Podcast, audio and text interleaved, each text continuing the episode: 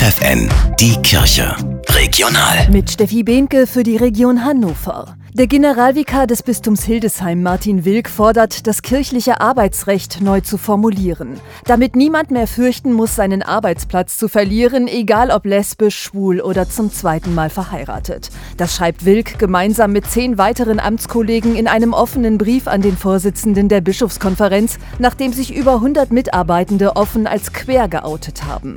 Für Rat Christian Hennecke von der Bistumsleitung ist das ein überfälliger Schritt, denn es ist ja nicht so, dass es in dem Sinne eine Konfrontation gab mit diesen Persönlichkeiten, sondern die Dissonanz zwischen dem bestehenden Arbeitsrecht und der bestehenden Situation. Was jetzt als neue Dimension kommt, ist, dass durch dieses Outing die Veränderung des Arbeitsrechts viel schneller gelingen wird. Ob alle Kirchenregionen in Deutschland diesen Weg mitgehen, ist fraglich. Hennecke allerdings hofft auf viele reformwillige Bistumsleitungen und ist überzeugt. Ich glaube, dass wir als Bistum da an der Stelle sicher mit den anderen, die da mitmachen, Vorreiter sind für eine Änderung des Arbeitsrechts. Und Hennecke betont, das Arbeitsrecht darf kein Instrument sein, um eine kirchliche Moral durchzusetzen, die die Lebenswirklichkeit von Menschen außer Acht lässt. Zum Klimafasten laden die Gemeinde Maximilian Kolbe und der Kirchenladen K. in Hannover in den Wochen vor Ostern ein. In der Fastenzeit, die am nächsten Mittwoch beginnt, verschickt die Gemeinde jede Woche einen Impuls per E-Mail mit zahlreichen Tipps, wie ihr das Klima schonen könnt.